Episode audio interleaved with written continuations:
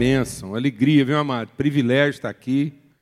É, o que Deus está colocando assim no meu coração, de estar repartindo com, com a igreja, é, tem uma palavra, assim, uma, uma palavra que tem é, vindo é, de forma recorrente ao meu coração e que eu tenho percebido essa palavra assim permeando né, a vida das pessoas, as circunstâncias e, e às vezes até algumas falas. Às vezes a gente ouve é, algumas declarações, medidas. E essa palavra é contingência. Contingência é uma, é uma condição em que as coisas podem acontecer ou não. Isso é uma contingência. Então, a contingência é alguma coisa que pode acontecer ou pode não acontecer. E é interessante que isso está ficando tão, tão forte na vida das pessoas que hoje existem, inclusive, disposições do governo que são medidas de quê? Contingência. Aí se cria uma estrutura de contingência. Então, exatamente porque existe uma preocupação se vai acontecer ou se não vai, está, o, o mundo está criando um sistema organizacional a partir de uma condição contingente. Então, é, na psicologia, existe aquilo que é a contingência. E o que é a contingência? É a forma como a mentalidade, o pensamento das pessoas vai se desenvolvendo a partir da maneira como elas são aleatoriamente afetadas pelas circunstâncias. Então, ora, o que seria uma característica muito própria da contingência? A ansiedade. Porque exatamente porque você não tem certeza de futuro, você não tem certeza do que vai acontecer, isso aumenta a sua ansiedade você começa a tomar medidas pautadas pela sua ansiedade, não pela sua convicção. Agora, pasme você.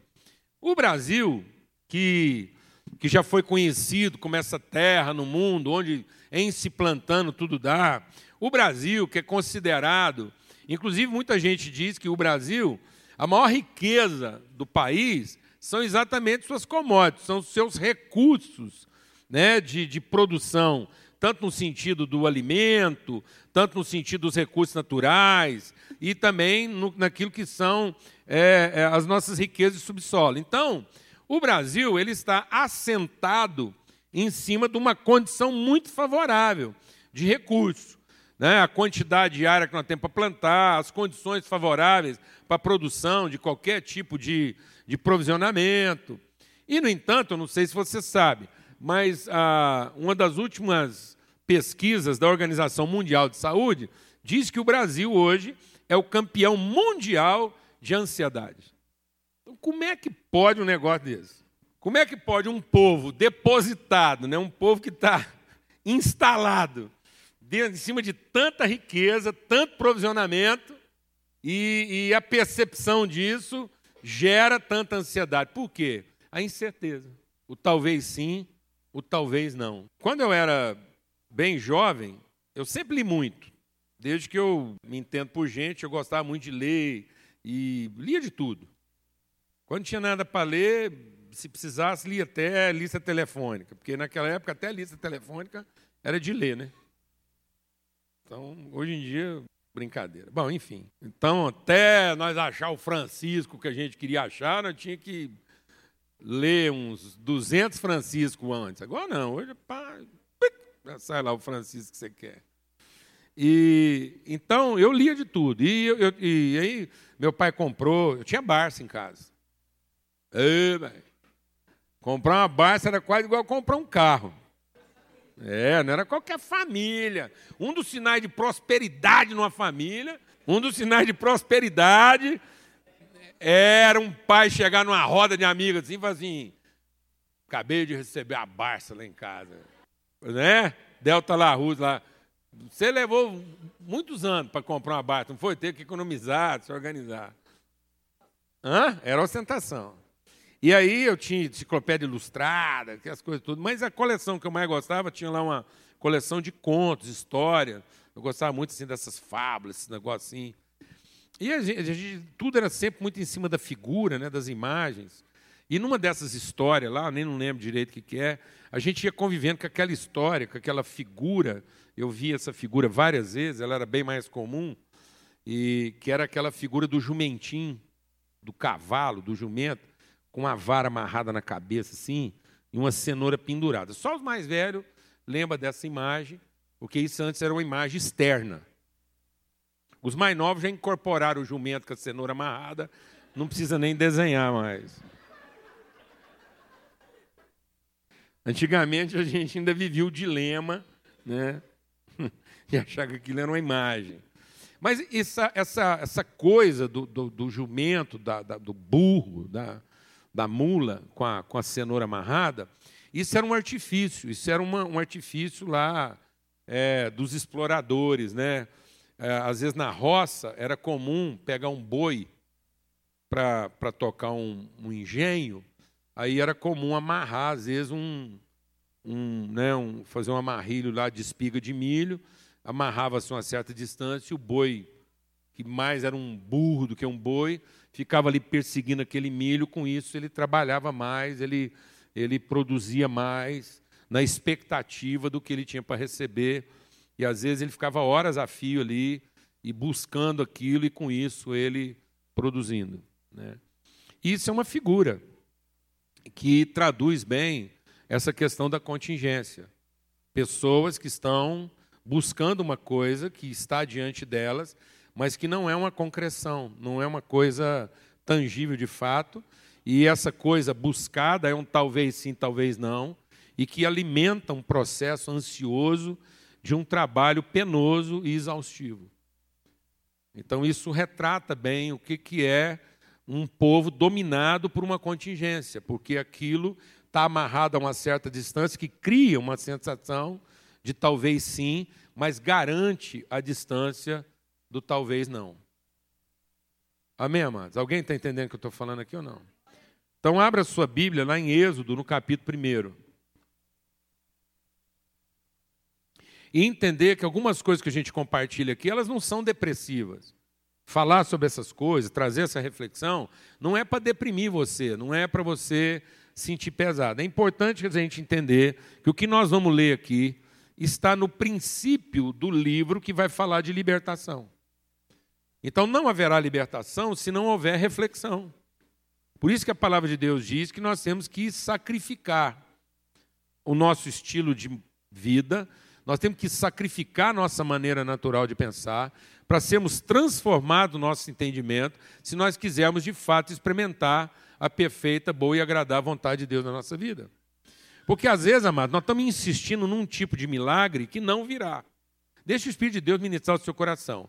Um é o milagre do incrédulo, outro é o milagre do, do convertido. Eu conheço muitas pessoas convertidas que ainda estão esperando o milagre do incrédulo. O milagre do incrédulo é uma mudança de situação para gerar nele uma perspectiva de temor, para que ele finalmente tenha contato com uma coisa que ele não tinha antes. E isso o atraia para uma nova realidade. Isso é o milagre do incrédulo. O milagre do incrédulo é uma situação mudada. Então, é uma intervenção de poder que cria uma condição de temor.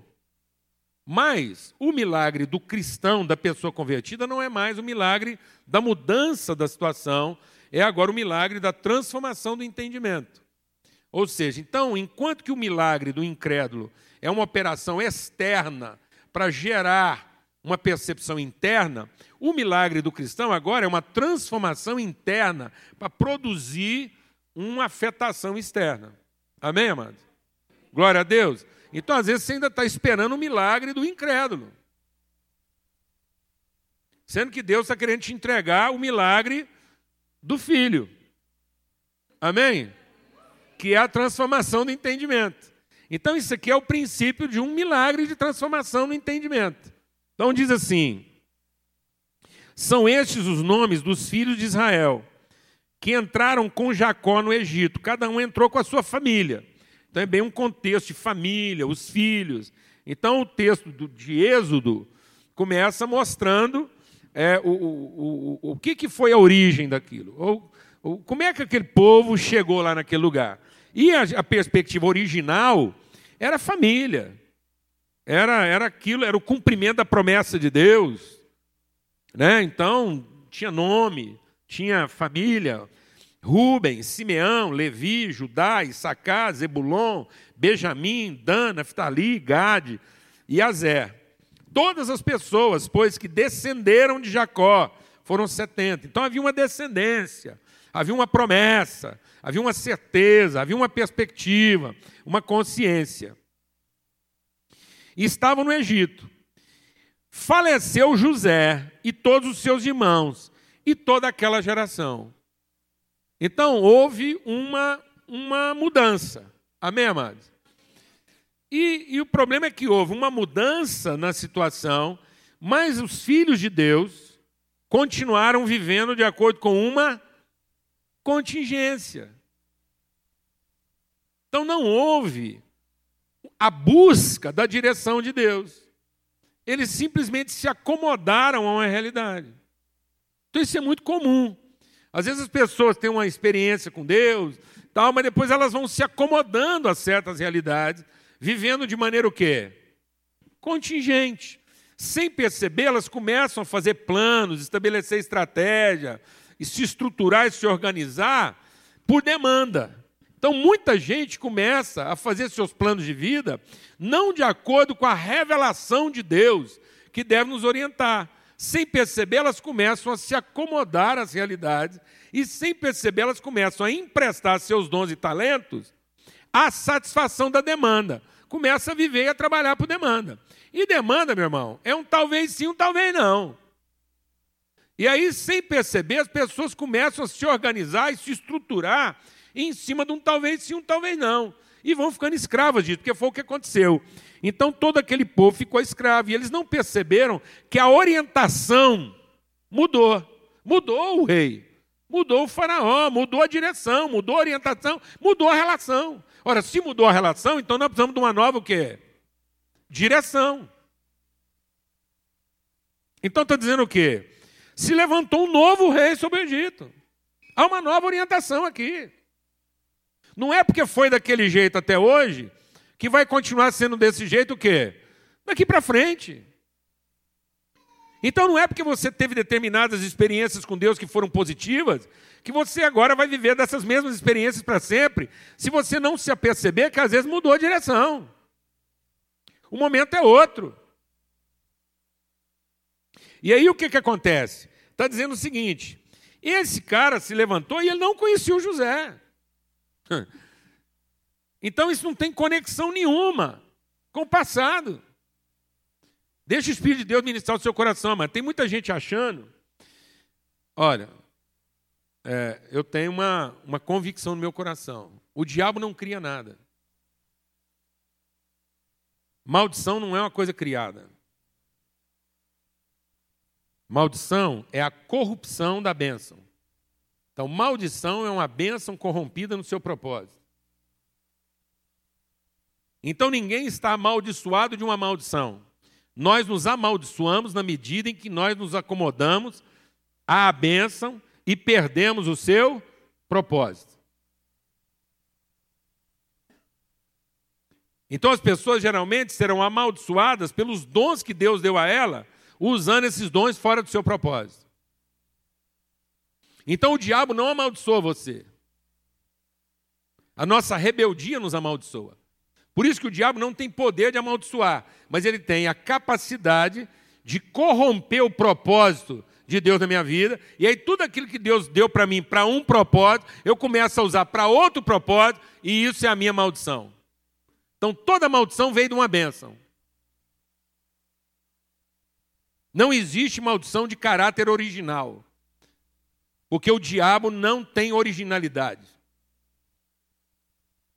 ele não tem o atributo da originalidade, ele não é criador, ele não é princípio de nada. Então ele só vai lá e corrompe o que está posto por Deus, na medida em que a gente coloca aquilo num outro propósito. Quem está entendendo o que eu estou falando aqui?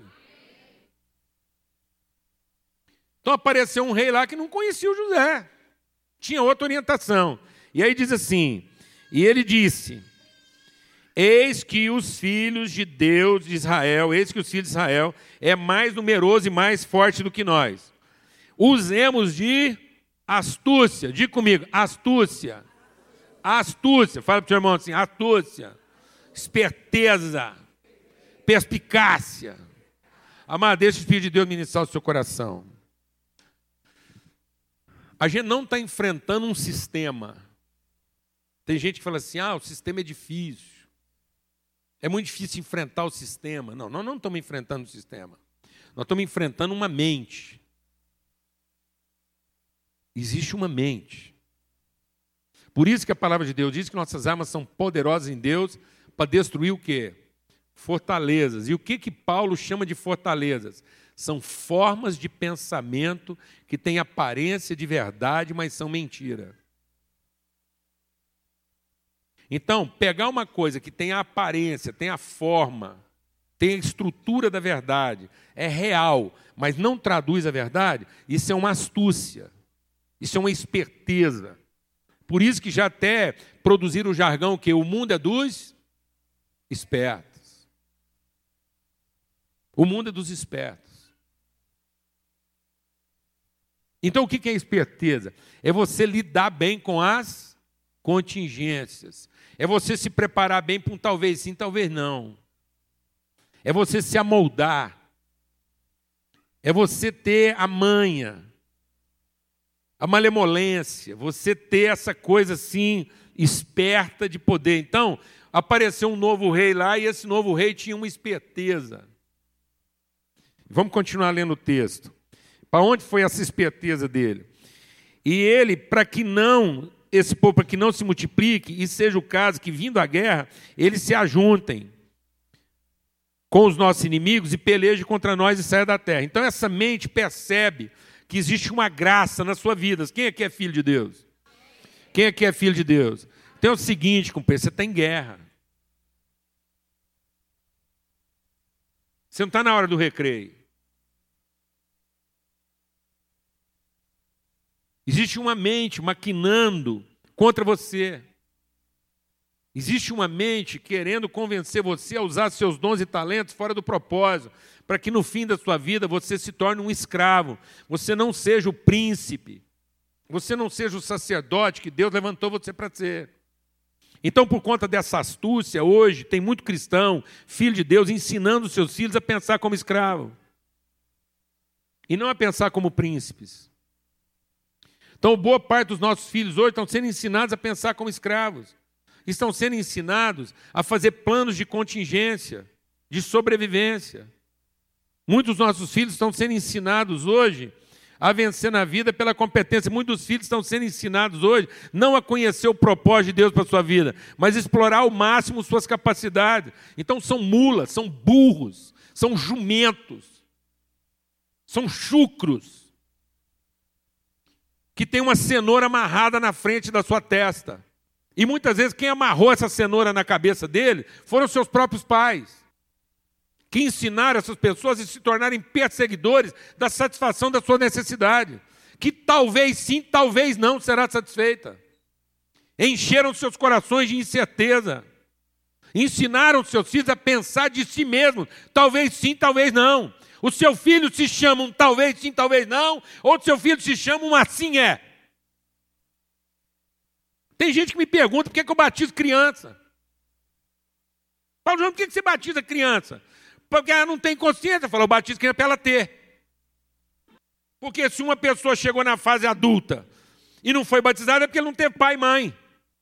Que assumiu o compromisso com ele de ensinar para ele a verdade. Se o meu filho, depois de adulto, quiser se tornar um talvez sim, talvez não, então que ele resolva isso. Mas no que dependeu de mim, eu fui lá e assumi o compromisso de ensinar para ele que ele é um assim é. Porque se eu não assumir esse compromisso com meu filho, se eu não tiver a coragem de assumir com ele o compromisso de que ele é um assim é, é porque ele é um talvez seja. E nós não vamos deixar nossos filhos crescer no meio da gente pensando que eles são um talvez seja. Reféns de um pensamento o quê? Astuto. Há uma astúcia, há uma lógica. Aí você vai conversar com as pessoas, existe uma lógica. E a gente não percebe que essa lógica ela é fruto de uma astúcia, ela não é fruto de conhecimento de Deus. Ela é fruto de uma lógica real que faz sentido. Amado, deixa o Espírito de Deus ministrar o seu coração. Eu não acredito no diabo, mas ele é real. Eu não acredito em fantasma, mas existe. Existe fantasma, existe demônio, existe diabo. Mas eu não acredito em nada disso, não. Porque tem muita coisa que é real, mas não é verdade. Não há verdade no diabo, não há verdade nos demônios e não há verdade nos fantasmas, mas eles são reais. Eles existem. Eles tomam um lugar real na nossa vida e dominam a nossa existência de maneira o quê? Astuta. E a palavra de Deus diz que com astúcia, então eles perceberam que podiam ser vencidos, e os egípcios puseram sobre eles feitores de obras. Diga comigo, feitores de obras. Feitores de obras. Nós estamos sendo dominados por quem, amados? Feitores de obras.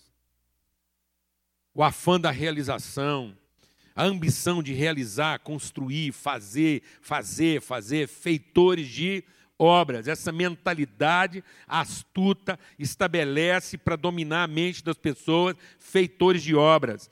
E esses feitores de obras vieram para afligir com as suas cargas. E os israelitas edificaram a, a Faraó cidades celeiros, Pitom e Ramsés. Quanto mais os afligiam, tanto mais se multiplicavam e tanto mais se espalhavam, de maneira que se aquietavam por causa dos filhos de Israel. Então os egípcios, com tirania, faziam servir os filhos de Israel. Então diga comigo, astúcia. E agora diga comigo, aflição. Então existe uma mentalidade esperta, sagaz, astuta, que estabelece um sistema que o quê? Aflige. Produz o quê? Essa aflição, esse pesar, essa, essa, esse penar. A ponte que a palavra de Deus diz o quê? Então os egípcios com tirania faziam servir e lhes fizeram amargar a vida com dura servidão. Diga comigo, amarga. Então essa mentalidade astuta aflige as pessoas, tornando a vida delas o quê? Amarga. Quantos jovens vivendo uma vida amarga, sofrendo a amargura dos seus pais. Quantos jovens hoje que não sabem identificar quem é o pai, quem é a mãe. Mulheres sofrendo a amargura dos seus maridos, maridos sofrendo a amargura das suas mulheres. E isso não é fora do ambiente da igreja, não, mano. Quantas pessoas aqui com um casamento amargo, Rafa, você trabalha com aconselhamento, tem pessoas para aconselhar, mano? De 10 pessoas que te procuram durante a semana, quantas delas te procuram porque estão bem, cheias de Deus e vieram pedir sua ajuda para encontrar o propósito de Deus na vida delas, porque elas estão doidas para cumprir a vontade de Deus? Das 10, quantas vêm te procurar para falar de direção e quantas vêm para compartilhar com você o quanto a vida delas está amarga?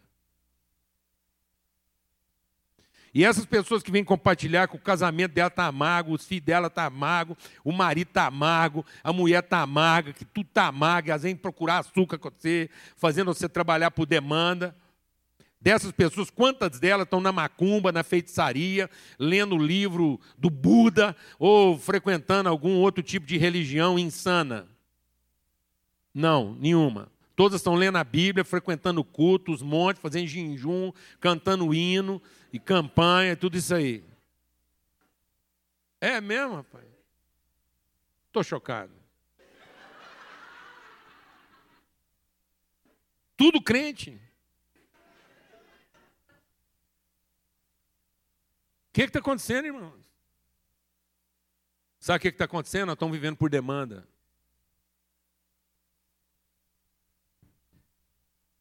Estão vivendo por demanda.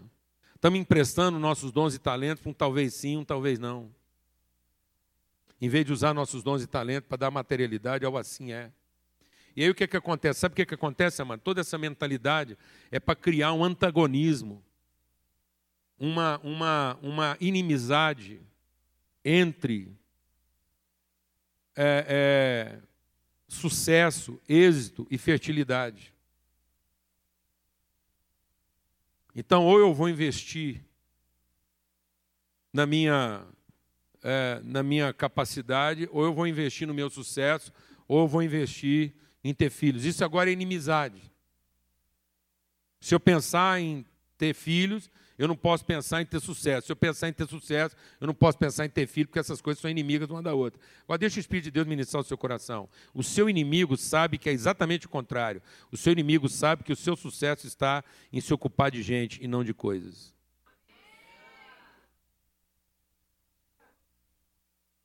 Então não se ilude, isso não é uma circunstância. Isso não é uma contingência. Isso é uma mentalidade. As pessoas estão sendo dominadas de uma mentalidade que elas não podem se ocupar de gente, elas têm que se ocupar de coisas. Aí elas ficam se ocupando de coisas e vão ensinando os filhos delas a se ocupar de coisas e ter medo de gente. E aí a maioria do que os pais fazem hoje é deixar um patrimônio para os filhos. E os filhos já nascem com a agenda. Então por que, que você acha que está todo mundo preocupado, está todo mundo desesperado, mano? Por que, que tem tanto jovem hoje se matando? Por que, que uma das coisas que mais mata jovem hoje na humanidade não é guerra, é suicídio? Tem mais jovens se matando do que sendo mortos. Por que isso, mano? Porque até os pastores estão se suicidando e o povo está tá, tá, tá apavorado. Sabe por que, que pastor está suicidando? Jovem está suicidando? Porque as pessoas perderam a esperança. Sabe por que elas perderam a esperança? Porque elas estão trabalhando por contingência. Elas estão trabalhando por demanda. Elas perderam o senso de propósito e ficaram com o senso de ocupação.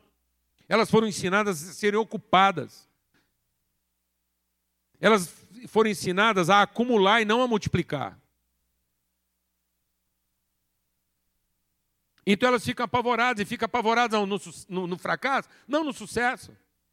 Porque elas, elas estão sendo entregues por uma responsabilidade que as oprime. Elas não sabem se querem isso, se vão dar conta disso. E elas não foram ensinadas ao valor das relações, elas foram ensinadas à importância do patrimônio. Então faço uma pergunta para você hoje. Faço uma pergunta para você hoje. Você está no meio de gente pensando em coisa, ou você está no meio das coisas pensando em gente? Vou repetir, porque às vezes você não escutou. Você está no meio de gente pensando em coisa, ou você está no meio das coisas pensando em gente? O que você está fazendo aqui hoje nesse culto?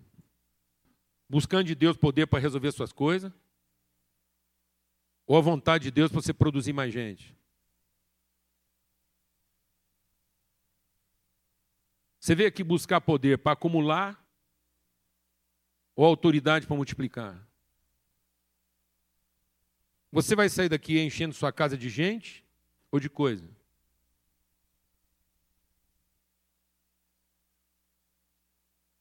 Porque a palavra de Deus diz que essa mentalidade astuta,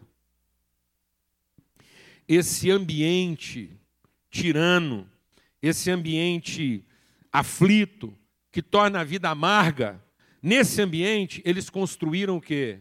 Prédios celeiros. Sabe o que esse sistema quer? quer explorar tudo o que você sabe fazer, produzindo uma estrutura de acúmulo. E não uma condição de vida de pessoas. Deixe o Espírito de Deus ministrar o seu coração. Tudo que é vivo se multiplica. O que não é vivo não se multiplica. Então você nunca vai produzir um copo a partir de outro copo. Eu não vou aqui ficar pregando para essa jarra, acariciando essa jarra, abençoando essa jarra, consagrando essa jarra, ungindo. Tem gente que vem ungir a jarra.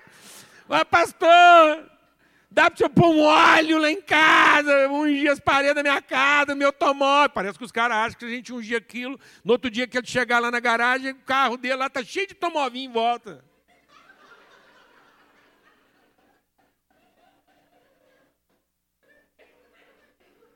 Isso é uma desgraça. Só o, só o Satanás para pôr um trem desse na nossa cabeça. Aí o cara põe a família inteira dele aqui para venerar a jarra, achando que no dia seguinte ele vai chegar lá, tem uma taça. Ah, ah, ah, minha jarra pariu uma taça. Agora, se eu regar a taça, ela virou outra jarra, daqui a pouco eu estou cheio de jarrinha aqui em casa. Não, amados. Coisas mortas matéria, coisa, não multiplica. Coisa tem que ser somada, aí você tem que passar o resto da vida para ter uma jarra, aí você vai gastar todo o seu tempo para ter duas jarras, para ter três jarras. Mas, amado, o que é vital se multiplica. Se você formar bem os seus filhos e eles pensarem em pessoas e não em coisas, daqui a pouco a terra está cheia de filhos de Deus. Porque eu vou te falar uma coisa: grão e semente parece ser a mesma coisa. Você pega um grão e ele tem cara de semente, ele tem casca de semente, ele tem miolo de semente, ele tem cor de semente, ele tem pelo de semente. Grão parece semente. Sabe qual é a única diferença entre um grão e uma semente? É que grão é coisa, semente é quem? Semente tem vida. Semente multiplica, grão não multiplica. O grão, se não for cuidado, se corrompe. Ele se perde. Aí você tem que passar o resto da vida arrumando um jeito de guardar seus grãos. E parece que é semente, mas não é. Porque não tem caráter vital, perdeu a essência, perdeu o seu significado, perdeu o seu sentido e propósito. O grão é aquilo que a gente acumula para atender a demanda. O grão é aquilo que a gente acumula para um talvez sim, um talvez não. Mas semente é uma coisa que está determinada na nossa vida, como assim é. O reino de Deus é como um homem que foi lá e plantou a semente. É aí que está a nossa prosperidade, amado, na nossa capacidade de multiplicar e não de ajuntar. Amém? Porque se eu não entender isso, uma mentalidade vai entrar em mim, e essa mentalidade é astuta, ela é esperta, ela é sagaz, ela faz sentido. Só que essa mentalidade vai violentar, ela é tirana, ela é cruel, ela é despótica, ela é vil. E o resultado disso é que a sua vida se tornará o quê? Amarga. Seu trabalho vai ficar amargo, seu casamento vai ficar amargo, sua relação com seus filhos vai ficar amarga. Sua relação com seus colegas de trabalho vai ficar amarga. E são filhos de Deus, vivendo a vida de maneira amarga, porque simplesmente se acomodaram a uma contingência. Se acomodaram a um lugar que até ontem era o quê? Era bênção. E por que, que virou maldição? Porque deixou de ter o quê? Propósito, significado. Eles ficaram ali pela necessidade, ficaram ali pelas circunstâncias, ficaram ali pela demanda, ficaram ali para sobreviver e não para cumprir o propósito de Deus. Por isso que a palavra de Deus diz que onde não há profecia, onde não há revelação, onde não há discernimento, o povo se corrompe. E muitas vezes nossos filhos estão corrompidos não é pelo diabo, às vezes você está pensando que seu filho está corrompido é pelo diabo, pelas drogas, pela prostituição. Não. Sabe por que, que os nossos filhos estão corrompidos? Porque falta revelação. Mas se tiver revelação na, filha dele, na vida deles, ainda que o mundo os corrompa, eles vão saber para onde voltar. Porque um dia eles viram luz na sua vida. Eles viram alguém trabalhando para um propósito. Eles viram em você alguém comprometido com a vontade de Deus e não com a sobrevivência. O mundo não vai conseguir ter vitória contra eles. Porque ainda que eles se desviem por um tempo, eles vão se lembrar de onde foi que eles saíram. Amém, meu irmão? Em nome de Cristo Jesus. E eu queria então deixar essa pergunta para todos nós aqui essa manhã. Ainda mais no momento em que a gente vai desfrutar da mesa. Quando você está na mesa, se agradece a comida ou a oportunidade de servir pessoas. Quando a gente senta na mesa e dá graças, a gente acha que Jesus deu graças pelo pão, né? Mas lá não diz isso. Lá diz assim: que Jesus tomou o pão e deu graças. Só que antes de ele tomar o pão e dar graças, ele diz assim: Tenho desejado ardentemente estar convosco nessa mesa.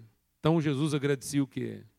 O pão que ele ia comer ou o privilégio de estar com seus amigos para comer? Então onde estava a gratidão de Jesus? Que finalmente ele ia comer pão? Ou porque finalmente ele estava com seus amigos ao redor da Então nós estamos ensinando nossos filhos a agradecer o quê, mano? O talvez sim, talvez não do pão? Ou assim é dos amigos? Ou assim é da família? Hoje você conversa com um jovem e ele já foi ensinado a pensar o quê? Se ele quiser ter sucesso, ele não pode ter filho. Se ele quiser ter filho, ele não pode estar preocupado em ter sucesso. Ele tem que escolher entre ter sucesso na carreira, na profissão, ou ter filho. Porque isso virou, não virou sinônimo uma coisa da outra. Virou o quê? Antônimo uma coisa da outra. Amém, amados? Vamos ter uma palavra de oração. Pai, muito obrigado pelo privilégio de estar aqui, assentado ao redor dessa mesa. Muito obrigado. Obrigado porque o Senhor nos trata como a filhos e não como escravos. O Senhor não pendurou uma cenoura na nossa frente, o Senhor não pendurou na nossa frente um prato de comida e nos fez trabalhar para alcançar o que na verdade já é nosso. O Senhor nos abençoou. O Senhor já nos abençoou para que a gente frutifique. O Senhor nos abençoou com o privilégio de já termos recebido do Senhor tudo para poder repartir. Nós te damos graças pelo privilégio da mesa, da comunhão. Em nome de Cristo Jesus. Obrigado, Pai, porque nós não somos escravos dessa mente. Nós não estamos reféns dessa mentalidade. Essa mentalidade astuta, impiedosa e que tem tentado tornar nossa vida amarga. Mas o Senhor sarou as nossas águas. O Senhor abençoou as fontes que estão em nós. E nós não temos que enfrentar a vida carregados de ansiedade, mas tomados de certeza. Não é o talvez sim, talvez não da nossa ansiedade, é o assim é das tuas promessas. No nome de Cristo Jesus, o Senhor. Amém.